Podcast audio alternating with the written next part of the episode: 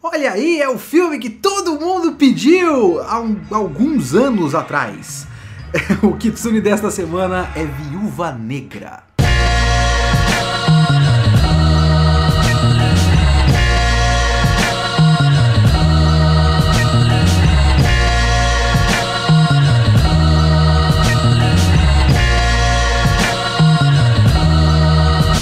Olá, eu sou Leonardo Kitsune e o Kitsune da Semana é o meu podcast semanal para eu comentar o que eu quiser, do jeito que eu quiser.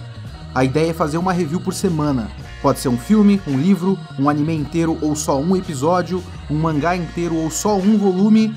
Eu vi, eu li, eu quero falar, então é aqui que eu vou falar.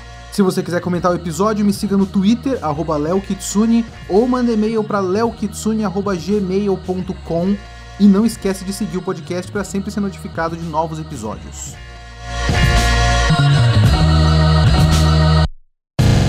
Pois bem, já começa esse podcast, eu já começo esse podcast numa posição um tanto quanto estranha, porque eu não sou grande fã deste filme, eu não gostei de Viúva Negra, mas não gostar de Viúva Negra agora me coloca no mesmo balaio de alguns idiotas por aí, que a gente já viu esses idiotas, os, os idiotas óbvios com os argumentos óbvios que a gente já sabe que eles dariam, porque é um filme protagonizado por uma mulher, então obviamente a preocupação desses malucos é, abre aspas, lacração, fecha aspas. E obviamente tem muitas outras coisas para você falar de Viúva Negra que não o fato de ele ser, abre aspas, lacração, fecha aspas. Mas, infelizmente, por conta desses malucos que gritam muito alto, fica até difícil às vezes criticar o, o filme por coisas que eu genuinamente acho que são ruins nele, que vai acabar me colocando na mesma categoria dos caras que acham que o grande problema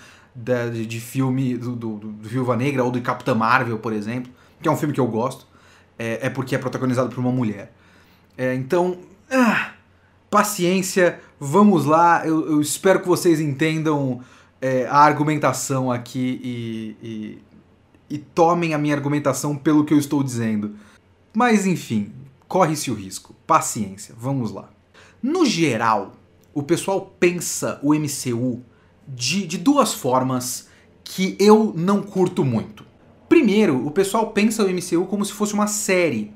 Então, é quase como se você visse um filme apenas para conferir onde ele se encaixa e tudo mais. E se tem certas coisas nele que não funcionam muito bem sozinho, o pessoal gosta de de dar a desculpa, vamos colocar assim, de que, ah, mas é que nesse, na verdade esse filme prepara para o outro, etc, etc, que é o tipo de coisa que eu só aplico em casos como o Vingadores Guerra Infinita, que realmente era a primeira metade de uma história, e aí você teve o Ultimato, que foi a segunda metade da história. Não tem problema o Guerra Infinita ter terminado no meio. Realmente não tem problema. Porque de fato, o restante da história estaria num filme subsequente. Mas é o tipo de coisa que eu não gosto. Se vocês me conhecem faz algum tempo, talvez vocês conheçam um pouco da minha briga pessoal, o meu é, Don Quixote contra os moinhos de vento aqui, minha batalha completamente perdida com essa nova maneira de, de criar mídia, porque a gente está criando mídia hoje realmente como uma coisa transmídia, né? Então você tem a série que prepara para o filme, o filme que prepara para o jogo e o jogo que prepara, sabe? Então essas coisas se complementam. É como por exemplo o Doutor Estranho, que se você não tiver lido o prelúdio que saiu em quadrinhos, que eu inclusive eu não lembro se eu editei ou se eu traduzi, saiu pela Panini, você não tem uma explicação boa do personagem do Mads Mikkelsen. É um cara que só existe, mas a origem dele é contada nesse quadrinho, um quadrinho muito meia boca, e que ninguém vai atrás. Então a gente realmente depende uma coisa da outra, sabe? A próxima vez no cinema que a gente for ver a Wanda, a Feiticeira Escarlate, ela vai estar tá completamente mudada de como ela estava no último filme que a gente viu ela, que foi o Ultimato. Porque tudo sobre ela mudou na série do Disney Plus. Nem todo mundo tem Disney Plus, nem todo mundo baixa pirataria. E aí, como é que fica? São essas coisas que eu venho brigando contra faz um bom tempo, mas eu já perdi essa batalha, todo mundo gosta de pensar dessa maneira. É, é, é, é o modo é, modus operandi da cabeça do, do, dos fãs hoje. é legal para todo mundo. Então, paciência. A outra maneira que as pessoas veem os filmes do MCU é meio que uma chavinha que as pessoas ligam e desligam. Quando o filme se pretende um pouco mais, ou quando é, ele acaba saindo algo muito legal, tipo um Pantera Negra, todo mundo bate palmas pro filme e pede que seja indicado a Oscar de melhor filme, como foi o Pantera Negra, se eu não me engano, e que merece e tudo mais. É, então, nessas horas, os filmes do MCU são arte e precisam ser reconhecidos como arte. E são a coisa que está levando o cinema para frente. E por que a gente não bate palma para esses filmes e só bate palma para filme chato, etc, etc. Em outros momentos, quando alguém exige um pouco mais do filme, o argumento é: ah, gente, mas é filme de hominho.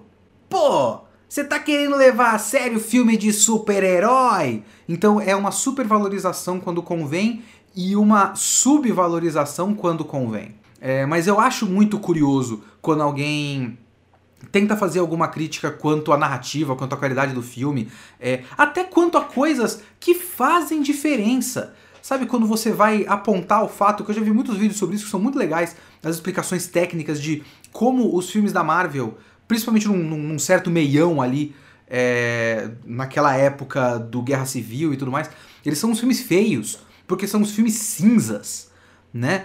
Eles colocam quase um, um filtro de tratamento de cor ali que faz a coisa perder a vida para deixar tudo uniforme de um filme para o outro e ter uma identidade visual. Só que a identidade visual de vários dos filmes da Marvel é sem graça. Todos eles são uniformemente sem graça. E aí você começa a apontar esse tipo de coisa e já começa. Ah, pronto, já vão começar a apontar paleta de cor. Cinéfilo é foda. E porra, são coisas que fazem diferença na maneira como a gente vê o filme. É por isso, por exemplo, que as pessoas batem palma para Pantera Negra. Pantera Negra tem uma série de coisas de roteiro, de ideias, de mensagens, mas também se eleva por conta da fotografia e do figurino e de, do design de produção que são diferenciados em relação ao resto do MCU. O Thor Ragnarok, por exemplo, que tem os seus detratores, porque não gostam do, do Thor piadista, mas ele se destaca muito porque esteticamente ele é único. Faz diferença na maneira como você vê o filme. A fotografia hipercolorida, hipersaturada de Thor Ragnarok encaixa com o Thor piadista e com o roteiro. As coisas se complementam. Eu tô falando tudo isso porque eu quero abordar cada um desses pontos, de certa forma, através do Viva Negra. E eu vou pro primeiro deles que eu falei, na questão de ver o MCU como uma série, porque eu quero tirar, eu quero falar do elefante branco aqui e tirar essa coisa da frente, que é a questão de esse filme estar saindo no momento errado. Eu tava vendo aquele vídeo daquele Jeremy Jans, Jeremy Jans, é um crítico de cinema do YouTube aí americano que, né, faz uns vídeos normal, nada, nada demais, nada de fantástico. É, e ele chama o Viúva Negra de o melhor filme de 2014, saindo em 2021. E faz sentido. Ele realmente tem uma cara de MCU de 2014. E ele deveria sair em 2014.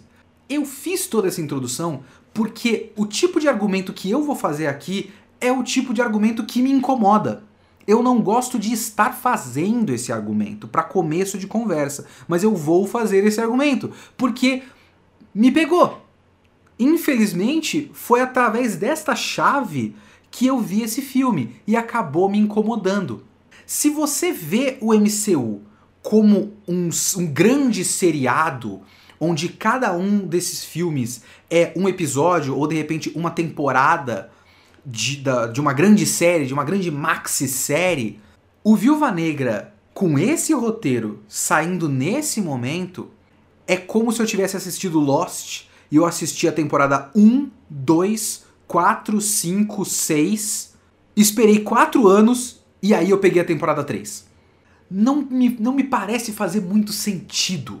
Tudo isso poderia ter sido evitado se eles fizessem esse filme antes, mas eu vou até linkar um, um vídeo do Movie Bob que ele faz uma breve explicação das, das questões do, dos contratos da Marvel e que realmente tinha um cara que, que era o responsável pela Marvel, pelos filmes da Marvel, Ike Perlmutter, é, antes do Kevin Feige. O Kevin Feige ele sempre foi produtor dos filmes, mas ele não era o que mandava de verdade na coisa. Esse Ike Perlmutter realmente não queria filmes protagonizados por mulheres.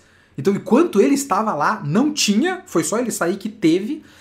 E as personagens femininas tinham no contrato que elas estariam apenas nos filmes é, crossover, nos filmes de equipe. Então não podia haver filme da Viúva Negra por muito tempo por decisão desse maluco. Então, de qualquer forma, foi uma decisão da Marvel Studios não ter esse filme. Mas era o, esse maluco. Esse maluco saiu, esse maluco era um escroto em vários sentidos, aparentemente, esse Ike Perlmutter.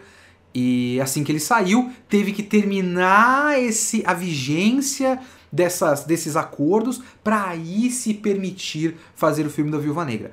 Mas isso já tinha acabado antes, né? Faz um tempo. E era uma questão de você não matar a Viúva Negra no Ultimato, né? Matava, por exemplo, o próprio Gavião Arqueiro, matava outro personagem, não matava nenhum personagem. Aquela morte, aquele sacrifício deles é, um, é uma cena muito esquisita. E aí você poderia ter a Viúva Negra pós-Ultimato, fazendo tudo isso que ela tá fazendo pós-Ultimato. Mas eles mataram a Viúva Negra e aí fizeram esse filme só depois, então você tá vendo esse filme depois da hora que deveria ser em termos de histórias em quadrinhos, é meio como como se tivesse uma mega saga, certo? E toda mega saga tem tie-ins. Se você lê os quadrinhos de herói, você tá ligado que tem sempre uma, uma maxi saga, que é uma minissérie de 7, 8, 12 edições, e outras coisas que vão acontecendo em revistas paralelas ligadas a esse negócio é como se tivesse essa mega saga, mas lançassem o Tain da Viúva Negra quatro anos depois da mega saga. A mega saga já se resolveu. A Viúva Negra já já fez o que ela tinha que fazer. De repente ela morreu no fim dessa saga e tudo mais. E aí você lança esse negócio, tipo, para explicar onde ela tava naquele período, talvez porque você quer reviver a personagem, então você precisa explicar que ela morreu, para aí você fazer uh, ela reviver. E tipo, por que, que eu tô lendo essa porra agora? É estranho. Não tem como dizer que não é estranho. Principalmente da maneira como as pessoas gostam de ver o MCU. Se esse filme se permitisse ser apenas uma história com começo, meio e fim, e não tivesse nenhuma ligação com nada, de repente, uma história que acontece antes do Homem de Ferro 1, por exemplo. É uma coisa que eles poderiam fazer. E aí você tem uma história com começo, meio e fim, que você de repente explica certas coisas, planta certas coisinhas para o futuro e tudo mais, que é uma coisa que esse filme faz também. É, mas não, ele decidiu ser um filme que se passa depois do Guerra Civil e antes do Guerra Infinita. Então você explica o que a Viúva Negra estava fazendo nesse período. Mas não exatamente o que a Viúva Negra estava fazendo nesse período em relação ao universo Marvel também. É uma coisa que ela estava fazendo nesse período em relação a ela mesma. Tudo bem, mas também não é exatamente em relação a ela mesma. Porque, ok, vamos lá, com quase 15 minutos de gravação, vamos para a sinopse desse filme. Viúva Negra se passa depois de Guerra Civil, Capitão América, Guerra Civil, onde vários heróis é, fogem, ficam, ficam, viram fugitivos. O próprio Capitão América, por exemplo, é, e a Viúva Negra passa um tempo viajando pelo mundo. A primeira coisa que acontece nesse filme, por exemplo, além de um flashback do passado da Viúva Negra, depois disso mostra a Viúva Negra é, escapando de um cerco da, do exército americano, ou da SHIELD, não me recordo muito bem, mas é o Thunderbolt Ross né? Que é o, o cara que caçava o Hulk, né? Eles acreditam que estão cercando a Viúva Negra num certo lugar nos Estados Unidos. Quando eles veem, na verdade, o localizador dela tá no banheiro, mas ela tá vendo esse, todo esse negócio e conversando com o Ross por, por celular para provocar o cara, mas ela tá tipo na Islândia ou qualquer bosta desse tipo. E o filme abre com um flashback da infância da Viúva Negra, a infância da Natasha com a Helena, que é a Florence Pugh, é a, a mina loira, que é a, a Helena Belova é, e as duas, quando crianças, elas foram colocadas para fingirem ser filhas de um, de um casal russo que são espiões e eles formaram uma família por três anos infiltrados nos Estados Unidos como espiões da, da União Soviética. E ela, desde criança, já era é, ela foi tirada da Sala Vermelha para isso. A Sala Vermelha é a organização que criou viúvas negras por aí. Então ela foi treinada desde criança para ser uma assassina e enfim.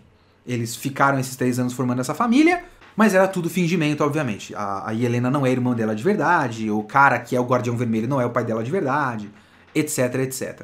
Então a gente tem esse contexto dessa família falsa da infância da, da Natasha, e depois ela fugindo pós-guerra civil, e boa parte do filme com a Viúva Negra, antes das coisas relacionadas à Sala Vermelha e a Helena é, chegarem para ela, é muito a Viúva Negra andando pelo mundo e indo de lugar em lugar pra ficar na moita, pra não ser pega pelo exército, pra não ser pega pela Shield, depois do Guerra Civil. E aí chega a Helena, que conseguiu se desvencilhar da, da lavagem cerebral da Sala Vermelha, e elas se encontram né? A Helena manda uns, uns frasquinhos da coisa que tira a programação mental delas e elas se encontram. E aí elas decidem acabar com a Sala Vermelha porque a Natasha, a Viúva Negra, acreditava que ela já tinha destruído a Sala Vermelha, mas ela não tinha destruído a Sala Vermelha. E isso já é uma coisa que me incomodou bastante enquanto eu estava assistindo esse filme. Porque não me parece, mal me parece, uma história da Viúva Negra é estranho, eu não sei se só eu tive essa sensação, mas ok que tudo está ligado, obviamente, à Viúva Negra. Mas se a Helena não tivesse chegado e falado com a Natasha, nada daquilo teria acontecido. Então, não são, não é uma história predicada nas necessidades e nas vontades da personagem Viúva Negra. É como se a Viúva Negra tivesse sido tragada para uma outra história então, na linha do tempo da Viúva Negra, ela ia ficar na moita em vários lugares da Europa diferentes, fora do radar, sem ninguém pegar ela. Aí ela viu que tava rolando essa porra desse negócio com a Sala Vermelha, ela faz um desvio de curso, resolve essa questão e volta pro curso dela. Então, isso fez com que a história, para mim, perdesse muita força. Se de repente a história fosse configurada de maneira que a gente visse que ela tá fugindo, e aí ela percebe coisas que a Sala Vermelha tá fazendo e fala: puta que pariu, a Sala Vermelha, ela ainda tá ativa. Eu jurava que eu tinha acabado com a Sala Vermelha. E aí ela decide, ela vai, tipo, essa é a história de como a Viúva Negra, durante esse período, resolve que agora é a hora, agora é a hora, ou qualquer coisa do tipo, tipo, eu preciso tirar isso é, da frente, eu preciso resolver isso porque isso é um mal muito grande. Mas o feeling da história não é esse. O feeling da história é ela sendo tragada para exatamente essa história que eu falei, só que essa história é da Helena. Então a, a sensação já fica meio estranha. Porque assim, pensa no Gavião Arqueiro, por exemplo. Se eu não me engano, é entre o Guerra Infinita e o, o Ultimato, ou então antes do, do Guerra Infinita, enfim. Tem aquela fase do Gavião Arqueiro que ele tá com o cabelo cortado diferente, que ele tá fazendo um monte de coisa errada e vão chamar ele de novo, aquela cena da chuva, super legal.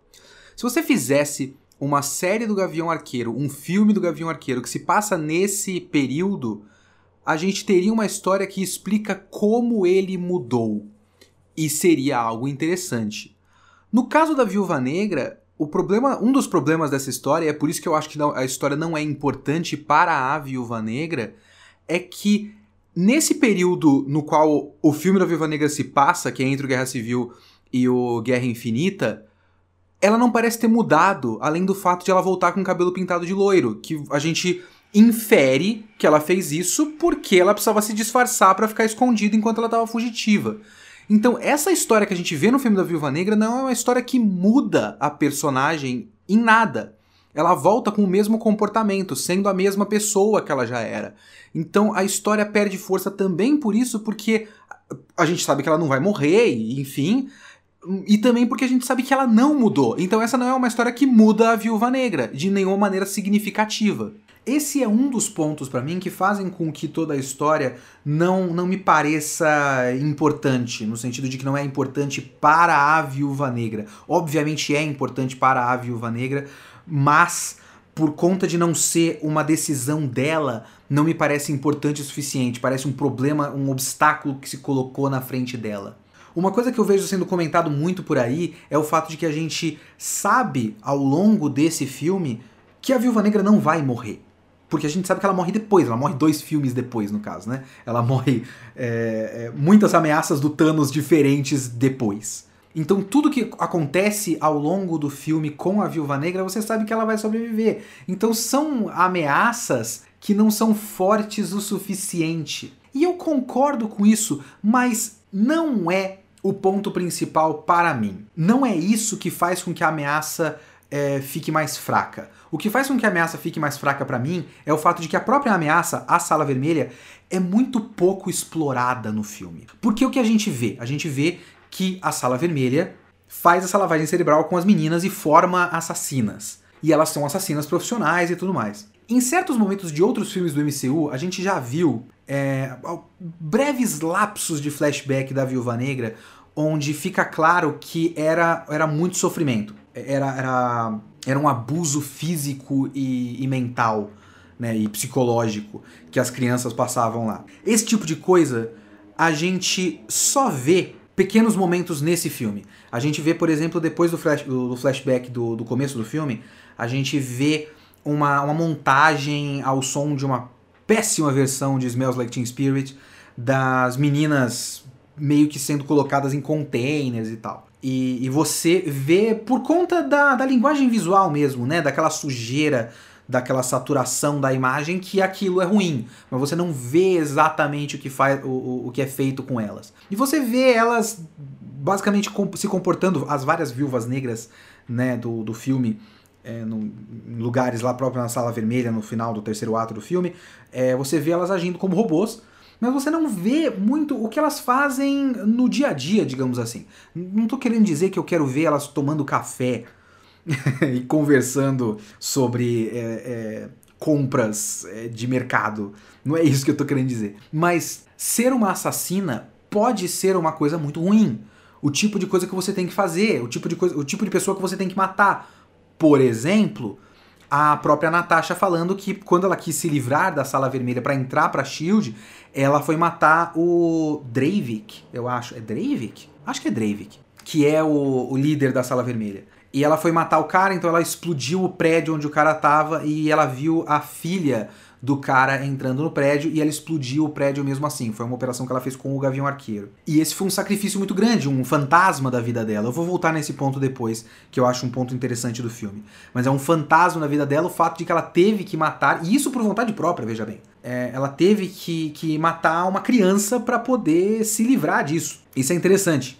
E é o tipo de coisa que eu sinto que faltou nesse filme faltou a gente ver o tipo de coisa que a Sala Vermelha faz.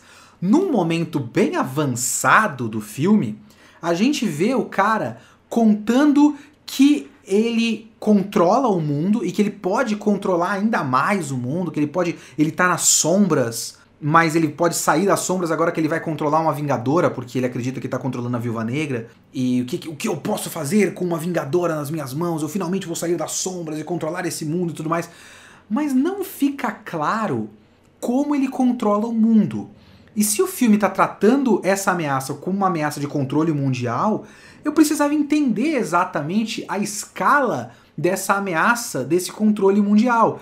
E é meio que genérico, ele tem um exército de assassinas particulares. O que, que ele fez que mudou o destino do mundo? Ele mostra uns slides lá. Ah, a gente começa guerras e acaba guerras. Tá, mas o que, por exemplo? E como isso poderia ser incorporado à história desse filme para que eu sentisse que algo vai acontecer? Sei lá, de repente ela percebe que uma guerra vai começar a acontecer por conta de uma assassina. Sei lá, vamos supor que ela vê um, um, golpe de Estado acontecendo, ela percebe que foi a Helena que matou o, o, o líder, o estadista da, lá que, que, que começa essa guerra e ela fala: caralho, peraí, a Helena, a minha, entre aspas, irmã, matou um ditador, um estadista ou qualquer coisa e começou uma guerra, o que significa que a Sala Vermelha está ativa. E essa guerra vai começar e isso pode mudar completamente a configuração, sei lá, do, do Oriente Médio, do leste europeu, e vai dar uma merda gigantesca. Algo muito grande está para acontecer, e aí ela impede. Essa é a história do filme. Mas não! Esse é um filme que deixa isso implícito, e isso vai ser importante mais tarde. Deixa isso implícito porque o foco do filme são outras coisas. O que, que esse filme quer focar? Ele quer equilibrar dois pratos. Ele quer equilibrar o prato do drama familiar com o alívio cômico de uma dinâmica familiar de sitcom, para ser ao mesmo tempo um filme sério e um filme dramático. Então, de certa forma, o foco desse filme é essa família, essa família falsa, e o quanto essa família falsa é, fez diferença para a viúva negra ou não e tal. E é aí que eu tenho também alguns problemas com esse filme, principalmente por conta da posição desse filme dentro do MCU, porque a gente conhece a Viúva Negra há muito tempo. E a gente sabe que ela tem um passado sombrio, mas a gente sabe que ela tem um passado sombrio, um passado pesado, uma coisa que, que, que pesa no coração dela, por conta dela ter sido uma ex-espiã assassina. Então, genericamente, o que a gente sabe é, ela matou muita gente, isso é ruim. Ela não gosta de ter matado tantas pessoas. Eu entendo. Mas aí coloca esse elemento dessa família falsa, que talvez já deveria ter sido colocado em, da maneira como as pessoas veem o MCU, episódios anteriores desse seriado. Colocando agora, me pareceu meio que um retcon estranho. Eu não consegui sentir a relevância dessas coisas para personagem que eu já conhecia. E aí aquela coisa do MCU de quebrar a tensão com piadinha realmente acaba pegando num momento como esse. Porque você tem uns momentos, uns momentos que são engraçados e tudo mais, mas eu nunca consigo exatamente sentir o, o, o drama, sentir a, a, a tristeza da situação, porque as personagens lidam com isso com uma certa leveza por conta dessa, dessa coisa do, do MCU. Isso, isso é, é, Parabéns para a atriz, isso é uma, uma prova do talento dessa atriz. Ela consegue muito bem fazer as duas coisas que esse filme quer fazer é, ela consegue tão bem, mas tão bem, mas tão bem, que dá um whiplash na cabeça. Que numa hora, tudo isso é muito engraçado. Ela tá fazendo piadas com a Viúva Negra, com a, a pose de herói da Viúva Negra, com o fato de ela ser a Vingadora.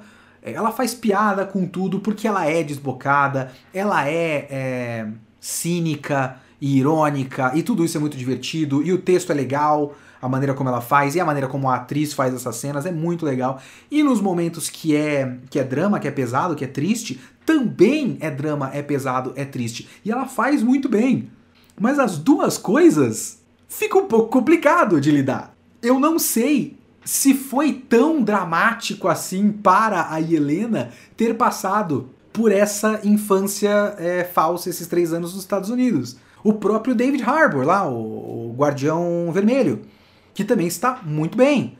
Eu queria que o personagem fosse um pouco mais do que isso, porque ele é basicamente, como o próprio Movie Bob coloca no vídeo dele, ele é basicamente todos os estereótipos russos num personagem só. Então mal sobra personagem de verdade ali. Ele é só um grande estereotipão russo.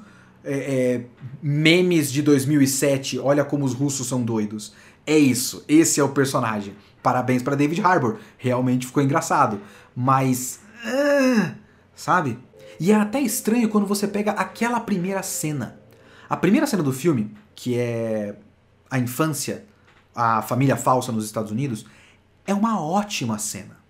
E é uma ótima cena porque você vê que eles são uma família razoavelmente feliz dentro do fingimento deles. Tipo, até você perceber que eles são uma família falsa demora um pouquinho, porque eles estão vive vivendo uma vida normal e legal, e aí eles estão sendo perseguidos e a tensão é real. E é muito legal que esse é um momento que não abusa, por exemplo, de superpoderes. Você sabe que o, o pai da família, o russo, o Alexei, é muito forte porque ele pega aquele container, aquele, aquela caçamba e joga só com os braços, então ele é muito forte e tal mas ao mesmo tempo ele tem problemas porque ele precisa correr dos caras atirando nele, ele se agarra na asa do avião, então existe tensão e, e riscos reais ali, sabe? E o personagem, toda a caracterização dele e tal, antes dele ficar barbudão, com, com cabelo ralinho, ele parece um, um. ele parece o Senhor Incrível até, é muito engraçado isso. ele parece um, um cidadão modelo normal. Então ele passa uma certa seriedade, sabe? Até no momento que ele vai falar com o Breivik, Breivik, eu, tô, eu confundi o nome do maluco. Dreykov, nada a ver, eu tô falando Breivik, é Dreykov. Quando ele vai falar do, com, com o Dreykov, que é um primeiro indício do, do, da personalidade dele, porque ele quer ação, ele quer ser um grande herói, ele fica inventando aquelas histórias de que ele era um grande rival do Capitão América, quando obviamente eles não tinham como se conhecer, como ter se encontrado naquela época da Guerra Fria, que o Capitão América estava congelado ainda. Então ele quer essas glórias, porque ele, ele, é um projeto de super soldado, mas que não, não pôde entrar em ação como um super soldado. Ele foi colocado nessa missão de espião, e ele vai falar com Dreykov e fala: Mas agora que, que acabou essa missão, é, disfarçado, me coloca na ação, sabe? Ele não tá um grande estereótipo de russo bêbado. Ele tá um cara que quer ser colocado em ação, falando sério com o cara. E aí ele ficou na prisão, e na prisão ele se transformou em todos os estereótipos russos num homem só. Então você tem esses, esses pequenos é, desequilíbrios para mim, sabe? No, no, no, no tom. Ele tem um problema de tom para mim. Mas é exatamente o mesmo problema de tom de que a gente já vem falando de filmes da Marvel e que eu gostava, mas talvez eu tenha cansado. Eu já falei muito bem de vocês sabem disso. Eu sou um, Marvete, vou fazer o quê? E assim, obviamente me dá duas Viúva Negra, mas não me dá um Snyder Cut, pelo amor de Deus. Talvez eu tenha me cansado um pouco desse problema de tom do, do DMCU. Mas voltando num ponto aqui, esse problema de tom e esse semi-foco na família é uma coisa que eu, que eu senti assistindo esse filme que eu acho que falta foco nesse filme. Ele é sobre essa relação familiar, mas ele também é sobre uma missão de acabar com a sala vermelha e tudo mais, mas ele não exatamente explica para você o que a sala vermelha é, faz ou vai fazer e tudo mais. E por que ele não explica isso da sala vermelha? E aí que é um do, uma das coisas, uma das coisas que mais me incomodou nesse filme.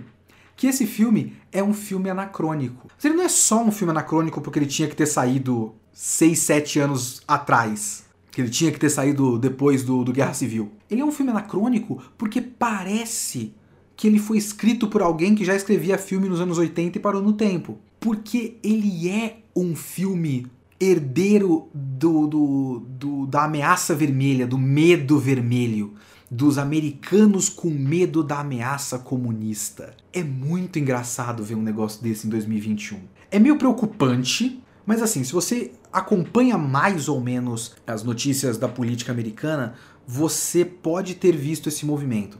Porque enquanto você tem o Partido Republicano, que é a, a direita mais extrema dos Estados Unidos, porque nos Estados Unidos tem basicamente dois, dois partidos de direita, né? Um partido de centro-direita e um partido de, de, direita mais extrema, mais é, amigo de neonazista. Os republicanos ficam o tempo todo falando do comunismo e do, do, perigo do comunismo, do perigo do socialismo. Eles são meio que grupo de zap de tiozão apoiador do Bolsonaro, eles são iguais. Enquanto isso, o Trump estava todo amigo do Putin. E rolou todo aquele negócio de prováveis, muito prováveis, é, interferências russas nas eleições que elegeram o Trump.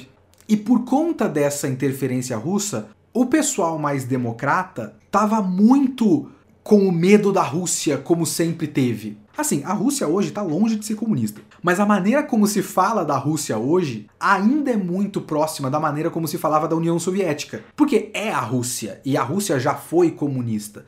Então, a estereotip estereotipação que existe da Rússia ainda é uma estereotipação muito próxima da estereotipação é, anticomunista, que é, é, não, não existe liberdade, enfim, é o Putin, o Putin é um desgraçado homofóbico, tem, tem muita coisa que é verdade, mas muita coisa que se, se, se emaranha com esse medo da, do comunismo, a falta de liberdade, a falta de individualidade, a falta de, de, de, liber, de, de liberdades pessoais, essa coisa americana muito forte da liberdade pessoal, sabe, do indivíduo como o indivíduo como maior valor da identidade americana, sabe?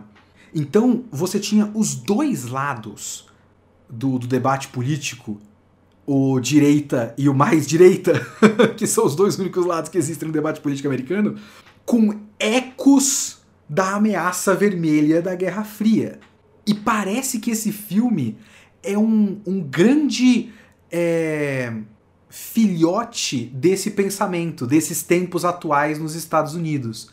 Porque a Sala Vermelha nunca é exatamente explicado o que ela vai fazer, porque esse filme meio que espera que você saiba o que ele quer dizer. A Sala Vermelha é basicamente o comunismo. Eles controlam, e aí tem uma, uma mensagem é, é, proto-feminista ali de. O cara fala, né? O Dreykov. É o nome dele mesmo? Dreykov, isso. O Dreykov fala que ele vai controlar o mundo com o, o produto, o commodity que o mundo mais produz, meninas. Então ele é, é, é, o homem controlando a mulher como um objeto e a viúva negra liberta as meninas do controle de um homem. Então existe isso também ao mesmo tempo que emaranhado nisso, é um, é um feminismo liberal, né? De, de feminismo como o valor do indivíduo, a mulher como indivíduo e os direitos individuais da mulher e não como classe. Também tem um pouco disso. Então, você tem essa coisa da sala vermelha como controle da, da, dos indivíduos. Todas elas viram máquinas, todas elas viram drones e que o cara, mais um grande estereótipo de, de, de, russo desgraçado, controla essas meninas e faz com que elas percam a personalidade delas. Deixando. Tipo, você tem até uma coisa de. Quando as, quando as, as, as assassinas acordam, cada uma fala uma língua e tal. Uma menina fala em, em finlandês, uma outra fala em não sei o quê. Só que aí todas elas falam tipo, elas, elas perdem a sua, sua identidade nacional e sua identidade como pessoa para todas virarem máquinas russas de matar. E aí você pega aquele flashback do começo. O flashback do começo prepara uma ideia de americanidade. As meninas pequenas, a pequena Natasha e a pequena Helena, elas tinham uma vida feliz em Ohio não é só o fato de elas terem uma família. Isso é muito importante nesse filme, da maneira como eu vejo é, o que ele está dizendo. Não é só o fato de que elas tinham uma família e essa família era falsa. E é muito triste ter sido falso, mas no fim das contas, eles são uma família de verdade. É o fato de que elas tinham uma família americana. A música preferida da Helena quando criança era American Pie. Bye Bye Miss American Pie. O Guardião Vermelho, no uniforme de Guardião Vermelho, o maior estereótipo russo do século 21 no cinema. Esse homem. Para acalmar, para criar uma, uma conexão com a Helena numa certa cena, ele começa a cantar American Pie para ela. E os dois fazem aquele, aquele bonding, sabe? Aquela ligação entre um e outro cantando American Pie. A Helena fica sonhando com o que, o que seria a vida dela e tudo mais, e ela fala que ela ainda fica imaginando em Ohio. Então tem um pouco disso. Então não é só a mensagem da, da viúva negra se desvencilhando do passado dela, ou a mensagem é, feminista de a mulher se desvencilhando do controle do homem, também é a vitória dos valores americanos sobre os valores da ameaça vermelha, que poderia tomar conta do mundo, mas nunca é exatamente explicado como. E esse filme é um filme de 2021.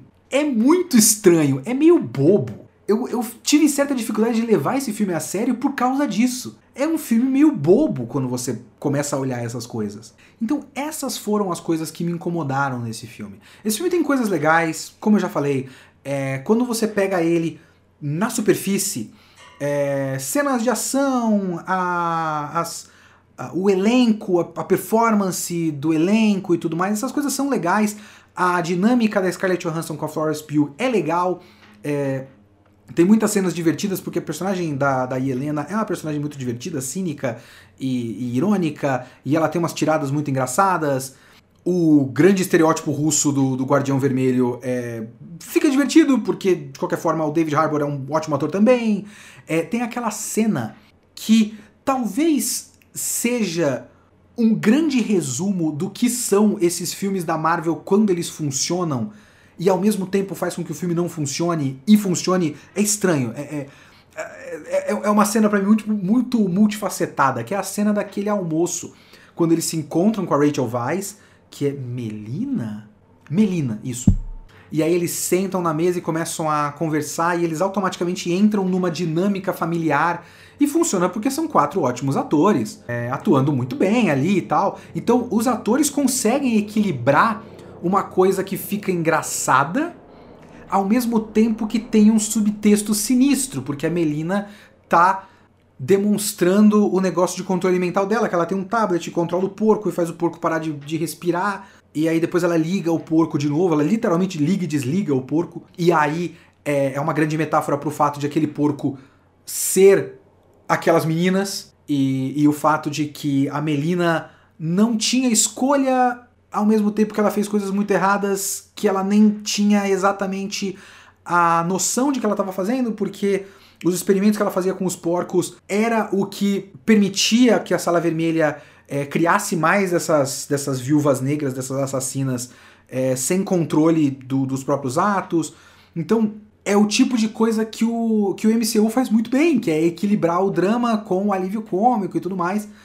É, mas é uma cena que eu acho ótima isoladamente, mas quando eu.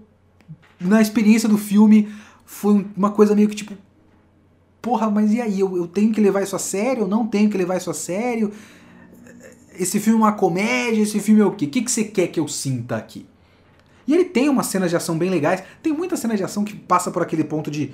É tão grandioso que eu não tô sentindo mais nada. O final do filme, por exemplo, é só. Parabéns, está muito bem produzido, mas foda-se.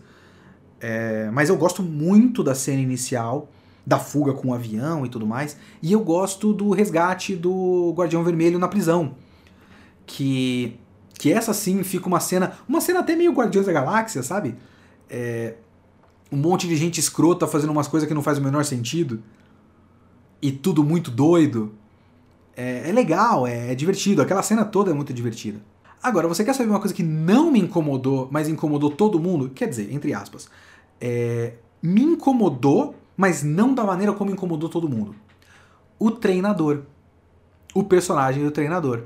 Porque tem outra faceta da, das pessoas, da, da, relação das pessoas com o MCU, que é a, a falsa sensação de fidelidade do MCU para com as suas contrapartes nos quadrinhos. E aí a raiva quando o MCU não usa o personagem da maneira certa. É, o treinador, e aí eu vou colocar aviso de spoilers, porque tudo que eu falei aqui é hiper genérico. Mas agora tem spoiler de verdade. Então, spoilers! Pule para o minuto que eu vou falar agora e eu já volto. 50 minutos e 15 segundos mais ou menos.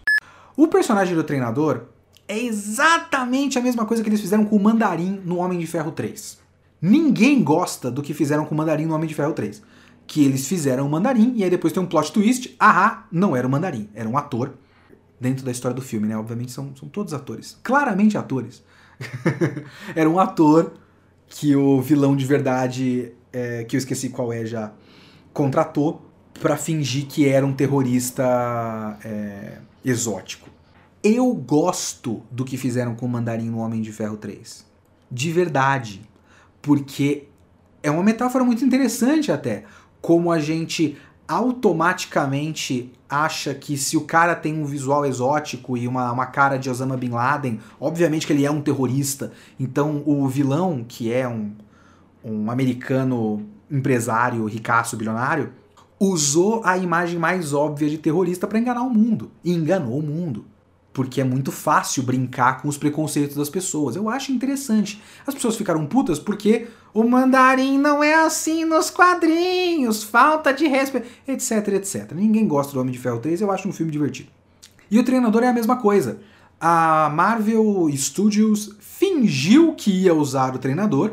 Quando você começa a ver o, o filme, você percebe que esse treinador não é o treinador dos quadrinhos, porque o treinador dos quadrinhos ele tem aquele poder, né? Ele é um cara que é um, um artista marcial nato e ele tem um talento, superpoder, eu não sei muito bem até hoje se é um superpoder ou se é só um talento dele, de imitar qualquer técnica. Então ele tem o escudo e ele viu o Capitão América usando o escudo, então ele usa o escudo tão bem quanto o Capitão América. Se ele ver, se ele vir, a conjugação do verbo ver eu odeio. Se ele vir o Gavião Arqueiro, ele consegue é, imitar exatamente a técnica de arqueirismo do Gavião Arqueiro, que é tipo o melhor arqueiro, é, o melhor sniper do mundo no universo Marvel. Então, o treinador é automaticamente tão bom quanto o melhor sniper do mundo. Mas ele é um, um mercenário e é um, um cara que é contratado para fazer os bagulho. Ele fala, ele, ele tem personalidade e tudo mais. Ele tem um, um orgulho pessoal. É um personagem interessante. Eu gosto do treinador. E eu gosto do treinador, inclusive, por conta dele ser meio ridiculosão, assim, visualmente. Ele é um cara com uma roupa branca, com uma máscara de caveira e uma touca e um escudo e, e espada, se eu não me engano, ele tá sempre com uma espada na mão. E aí a Marvel Studios foi lá e pegou o, o treinador, colocou aquele design de, de figurino é, com padrão geométrico igual a todo mundo, colocou um capacete basicamente de, de motocross e perdeu muito da graça dele. E aí no filme ele é um robozinho, ele é um é quase um androide. Por um bom tempo no filme, o filme quer que você acredite que é um robô de verdade. Ativado, assim, tipo, coloca uma, uma coisa na nuca do, do cara, liga o bicho e ele tem uma coisa meio exterminador do futuro no visor dele, né? E aí você vê, tipo, porra, pra que, que vai chamar de treinador então? Chama de qualquer outra coisa. Como o meu amigo e editor sênior Marvel para Panini atualmente, o Rosca, o Rodrigo Oliveira, muito bem apontou quando eu tava conversando com ele, o treinador, antes do plot twist desse filme, é basicamente o Super Adaptoid, que é outro personagem da Marvel que é, que é, é o treinador, só que é um robô e ele tem um cubo cósmico dentro dele, mas aí você pode explicar isso de várias maneiras diferentes. Podia só simplesmente ter usado a porra do Super Adaptoid, sabe? Mas aí tem o twist, que não era o treinador. Na verdade, é a filha do Dreykov que a Viúva Negra matou, e no fim das contas ela não matou, é, e que explodiu o prédio com ela dentro e deformou aquela mulher. E aí que tá. Eu acho esse twist muito bom. Mas eu acho uma pena que eles desperdiçaram esse twist como só mais uma das coisas do filme. Porque podia ser só isso o filme.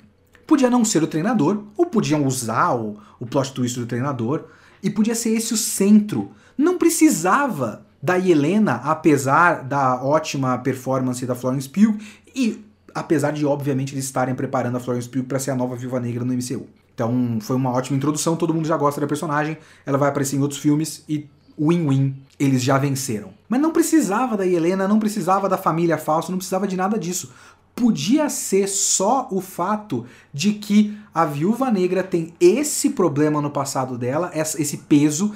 Ela matou uma criança, uma menina. Ela basicamente matou um espelho dela mesma quando ela foi manipulada pela sala vermelha.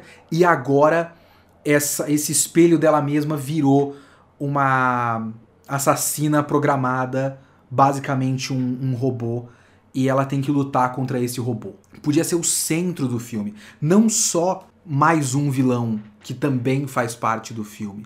Porque esse dilema é muito forte, porque é aquilo que eu falei. A Viúva Negra, ela tem um passado sombrio. Ela era uma assassina, só que a gente não vê ela fazendo nada errado. A gente não vê praticamente ninguém fazendo nada errado. A gente sabe que a Sala Vermelha cria assassinas, mas quem elas matam? Quais são os dilemas éticos além do fato de que matar é errado? Tipo, o que essas, essas mulheres são forçadas a fazer que é que pesa na consciência delas? Tipo, matar crianças, torturar pessoas.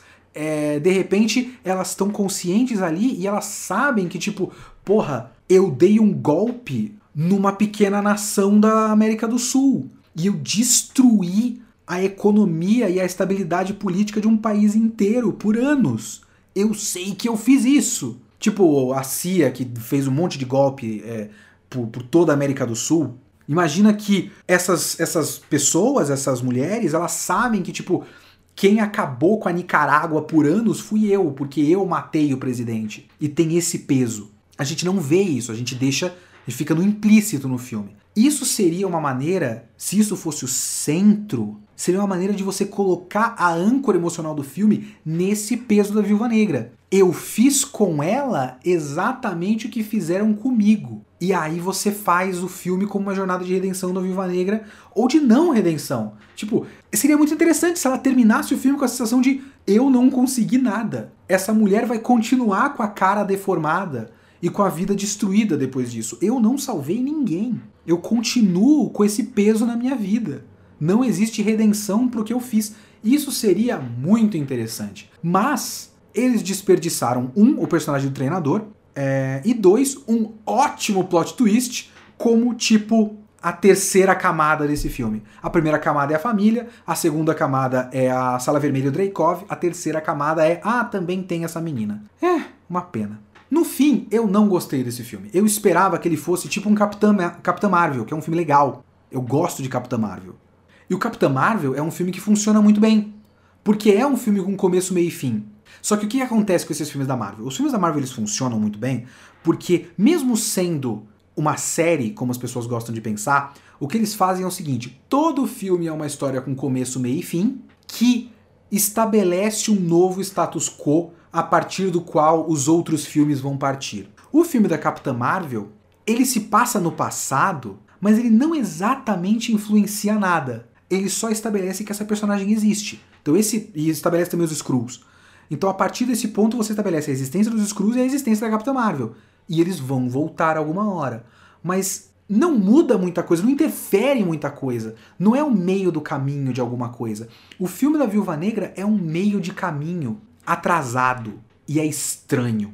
E também é um resgate de um, um medo americano do comunismo que, enfim, é só bobo. 2021, gente, pelo amor de Deus.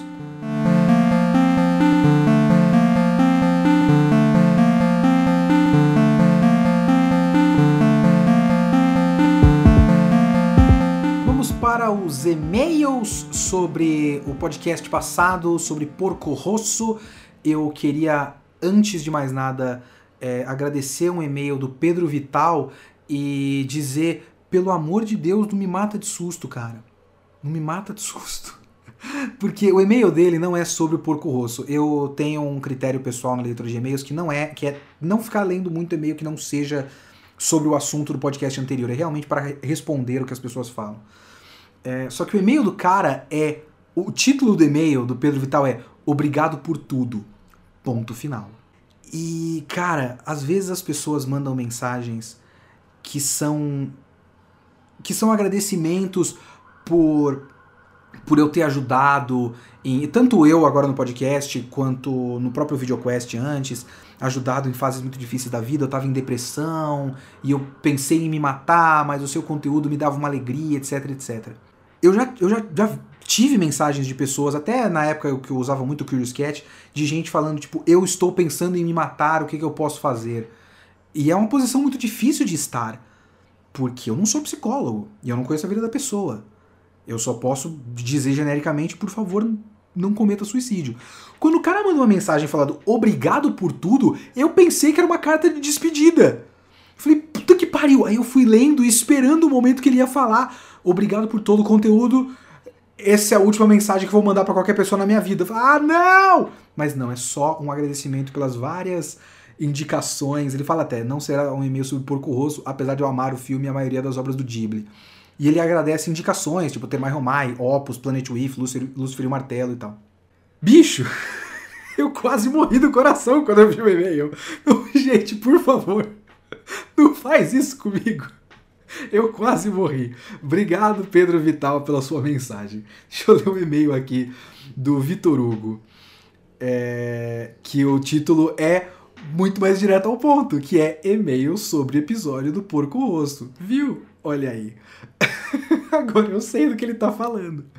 Vamos lá. Olá, Kitsune, meu nome é Vitor Hugo. Acho que muito do que você falou sobre o filme do Porco Rosso tentar ser descontraído, mas ainda assim acabar tendo um subtexto político vem do próprio processo do Miyazaki, que tem o costume de não escrever roteiros e só vai fazendo storyboards conforme as coisas vão fluindo. Talvez muito dessas mudanças de tom repentinas e a volta de algo mais cômico para o final vem do próprio Miyazaki querendo fazer algo mais cômico, porém o subtexto político está tão forte na sua cabeça que ele acaba colocando no filme, para depois lembrar que era para ser um filme descontraído e voltar a fazer cenas mais engraçadas. É, então tem, tem muito do próprio Miyazaki dizendo que ele não gosta do Porco Rosso porque ele acha, é uma coisa que eu ia falar no filme, no podcast, eu esqueci. É, ele acha que o cinema, a animação tem que ser para criança. É inclusive uma posição muito mais interessante do que quem acha que desenho é para criança. Não é isso que ele quer dizer. Ele acha que desenho tem que ser para criança.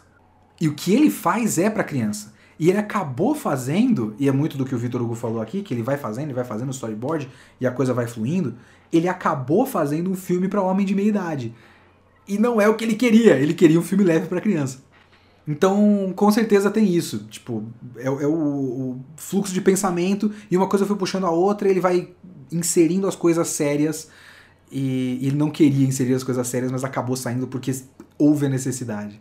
Uh, enfim, continuando aqui, adorei o episódio, gostaria de saber se planeja fazer um sobre Evangelion 3.0 mais 1.0 quando sair, visto que agora já anunciaram a data no Brasil. Sim.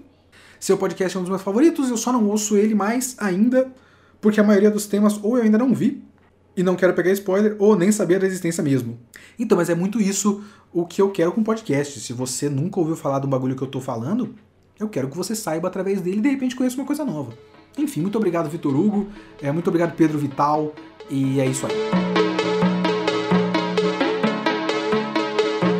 Então ficamos por aqui com o Kitsune desta semana. Na semana passada eu falei que seria Diana Zenon, mas aí veio Viúva Negra. É, mas eu também não prometi nada. E nessa semana eu também não vou prometer nada. Eu quero falar de Dyna Zenon, mas eu não sei se eu vou. Então aguardem. Falou.